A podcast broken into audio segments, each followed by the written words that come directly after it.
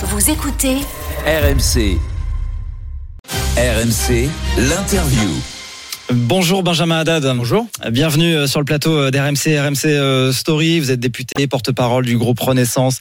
Vous avez aussi longtemps été chercheur en relations internationales. On va parler en ce 11 novembre de l'état de nos armées, de l'ampleur des, des, dépenses que ça implique. D'abord l'actualité immédiate avec ce navire, le Chêne Viking, qui est en train d'accoster ce matin au port de, de Toulon avec 230 migrants à bord. la droite, l'extrême droite crie au, laxisme. Est-ce que la France, en, cédant à, l'Italie euh, hier, n'a pas envoyé un, mauvais signal? La France a pris ses responsabilités et la France fait preuve d'humanité. On a euh, un navire avec 230 euh, migrants, 57 enfants, parfois dans des situations sanitaires, humanitaires très graves. Donc on a aussi respecté le droit international. On les accueille. Ils ne rentrent pas légalement sur le territoire puisqu'ils sont aujourd'hui dans un centre où euh, après euh, la majorité va repartir, les deux tiers va partir dans d'autres pays européens, neuf euh, États, l'Allemagne et d'autres qui ont accepté de les reprendre. On va examiner leurs demandes d'asile. Ceux qui n'ont pas vocation à rester sur le territoire partiront. C'était notre responsabilité, mais je pense qu'on peut être très choqué par ce qu'a fait l'Italie. Sur le plan humain, bien sûr, quand un navire est à vos frontières, vers votre littoral, vous avez une responsabilité de, les accueillir. Et je dirais qu'aussi, c'est un manque à la solidarité européenne, puisqu'on a décidé, euh, lors de la présidence française de l'Union européenne, de mettre en place un mécanisme de, de répartition, de partage du fardeau sur la question des, euh, des migrants. Et qui n'est pas respecté aujourd'hui. Euh, ça fait des années qu'on en débattait. Pardon, il y a eu 90 000 arrivées sur les côtes italiennes depuis le début de l'année. La France et l'Allemagne, qui s'étaient engagés à en prendre 8 000, en ont pris 117. La France, je crois, 38. Mais là, justement. Est-ce que les Italiens n'ont pas raison à un moment de dire stop, il faut aussi que les Français prennent leur part? Mais justement, on devait en accueillir 3500. Eh bien, nous avons suspendu l'application de, de cet accord. Euh, Gérald Darmanin a décidé d'envoyer 500 policiers à la frontière italienne pour empêcher l'arrivée. Donc c'est l'Italie aussi qui sera perdante. Euh, ça faisait des années qu'on avait des négociations très difficiles au sein de l'Union européenne parce que vous le savez, il y a euh, des philosophies différentes hein, sur cette question de l'accueil des migrants depuis notamment la crise migratoire de, de 2015. Il faut reconnaître que à une époque, les Italiens se sont sentis un peu seuls face à ce sujet. C'est pour ça que la France avait fait des propositions qu'on a réussi à trouver un accord. Aujourd'hui, probablement pour des raisons politiciennes, l'Italie de, de Mélanie refuse de, de prendre ses responsabilités. Mais euh, voilà, la France euh, elle a gagné engagée pour l'humanité. Elle vient de prendre le pouvoir, c'est l'extrême droite en Italie. C'est le premier bras de fer.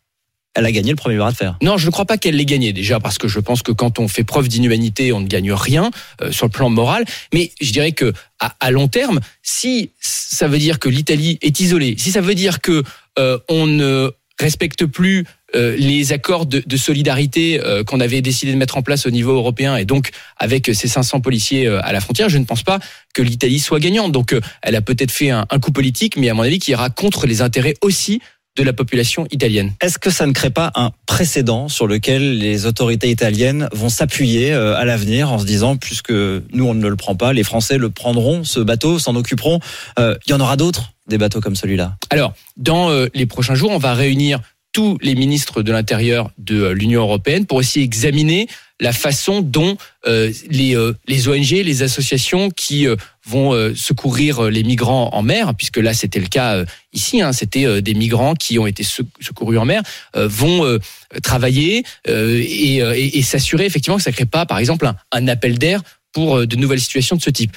Quant à l'Italie, une fois de plus, il y a des mécanismes de solidarité. On devait reprendre 3500 migrants euh, qui venaient euh, d'Italie. Aujourd'hui, cet accord est euh, suspendu. Donc, c'est aux Italiens aussi de réfléchir à la place qu'ils ont envie d'avoir au sein de l'Union européenne.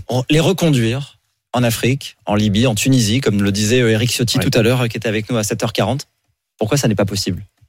Ah, mais c'est alors là aujourd'hui, ils sont dans un centre où leurs demandes d'asile vont être examinées. Ceux qui n'ont pas vocation. Non, mais les reconduire directement, les secourir en mer, mais les reconduire directement. C'est ce que disait Eric Là, déjà, il y a une urgence sanitaire, et puis il faut savoir qui on accueille, quelles sont euh, leurs demandes. Il y a la DGSI, par exemple, qui va aussi examiner pour voir s'il y a des risques de sécurité. Donc, on fait ce travail bien, on n'en fait pas de façon précipitée. Après, certains vont être répartis les deux tiers au sein de l'Union européenne, dans neuf États qui ont accepté de nous soutenir d'autres vont être reconduits dans leur pays d'origine. Hmm. Les ONG euh, qui euh, secourent ces migrants en mer, euh, de plus en plus de voix à droite, à l'extrême droite disent elles, se rendent complices, euh, elles créent cet appel d'air parce qu'elles envoient ces bateaux. Bon, écoutez, il y a beaucoup d'outrance dans le débat. là, on a des gens qui étaient parfois dans des situations humanitaires catastrophiques qui sont en Méditerranée. Moi, je suis favorable à ce qu'on ait une politique de maîtrise et de fermeté par rapport à l'immigration. On va d'ailleurs dans les prochaines semaines examiner un texte sur l'immigration précisément qui visera à renforcer les moyens pour exécuter les OQTF, pour pouvoir expulser les euh, délinquants euh, étrangers. En revanche, là, on a quelques centaines euh, de migrants qui étaient dans une situation dangereuse à nos frontières on a euh, pris nos responsabilités. Benjamin Haddad, parlons de l'état de, nos armées, puisque nous sommes le, 11 novembre, euh, et qu'il y a finalement des, images qu'on avait vues, euh, Première Guerre mondiale, il y a plus d'un siècle, qui reviennent. On voit en Ukraine des soldats qui s'enterrent dans des tranchées. Aujourd'hui, Emmanuel Macron a dit cette semaine, la période est au gros temps. Est-ce qu'on est prêt? Est-ce que nos armées sont prêtes à faire face à un éventuel conflit de grande ampleur? Beaucoup d'experts disent que non. Alors vous avez raison, la guerre est revenue euh, sur le continent européen. Il faut en tirer euh, des euh, conclusions. Je crois que c'est pas un épiphénomène ou quelque chose de conjoncturel. Je pense qu'on rentre dans une époque où la compétition des grandes puissances, où les tensions internationales, l'utilisation de la force revient au premier plan. On a augmenté déjà ces cinq dernières années de 25% le budget des armées. On va continuer. On examinera l'an prochain la loi de programmation militaire qui vise justement à continuer de, de moderniser nos armées. C'est fondamental. Euh, la France est une puissance dotée de l'arme nucléaire, donc on fait partie euh, des rares qui ont cette capacité de dissuasion. Euh, on a été engagé déjà ces dernières années sur un certain nombre de théâtres. Il faut. on entend y compris des militaires dire, même avec ces augmentations, ça n'est pas suffisant. On manque de, de munitions, on manque d'armement ça, ça, va demander des dépenses considérables encore dans les années qui viennent. C'est indispensable. Oui, Même dans une époque où on, finalement on pourrait se dire qu'on n'a pas forcément les moyens à mettre là-dessus. Oui, c'est indispensable. Ce sont des moyens pour protéger les Français. Ce sont des moyens pour défendre nos intérêts, notre euh, sécurité face aux menaces, que ce soit euh, les menaces hybrides. Aujourd'hui, on voit que euh, le cyber, l'information, l'agriculture, l'énergie sont utilisés comme des leviers d'influence, comme des armes par des puissances hostiles comme euh, la Russie, contre le terrorisme évidemment, euh, qui reste toujours une menace absolument centrale pour notre sécurité, contre l'instabilité qu'on peut voir euh, dans notre voisinage. Il faut être en capacité de, se défendre. Et je dirais qu'il faut aussi le faire au niveau européen. C'est tout l'intérêt de ces coopérations industrielles qu'on peut mettre en place au niveau européen. On a vu des avancées ces, ces dernières années, donc il faut avancer sur, sur ces deux jambes.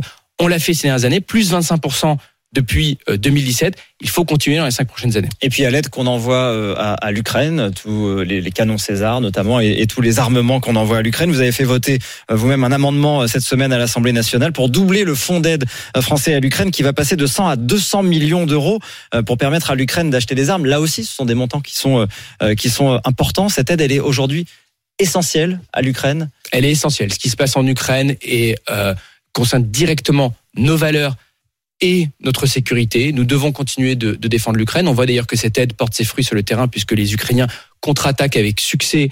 Euh, ils ont repris euh, Kherson face à euh, l'agression russe. La France prend ses responsabilités, aide l'Ukraine sur le plan économique, sur le plan humanitaire, sur le plan juridique aussi pour documenter les crimes de guerre sur le terrain et sur le plan militaire avec des livraisons de matériel. Vous avez dit notamment les, les canons César, un soutien à la facilité européenne de paix qui est le fonds européen pour financer les livraisons d'armes et ce fonds spécial euh, qui permet aux Ukrainiens d'acheter du matériel français auprès de nos industries. Euh, que euh, y a pas un nous avons décidé avec notre Assemblée nationale de doubler. par nous rendre co-belligérants. De, de non, c'est un débat qu'on a depuis le début. On n'est pas co-belligérants. Euh, ça, c'est un élément de langage du euh, Front National. Euh, nous n'avons pas de soldats français sur le sol ukrainien. Nous ne combattons pas directement les Russes. Nous aidons les Ukrainiens à se défendre. Merci beaucoup. Merci Benjamin Haddad, député euh, Renaissance de, de Paris. Merci d'être venu ce matin sur RMC.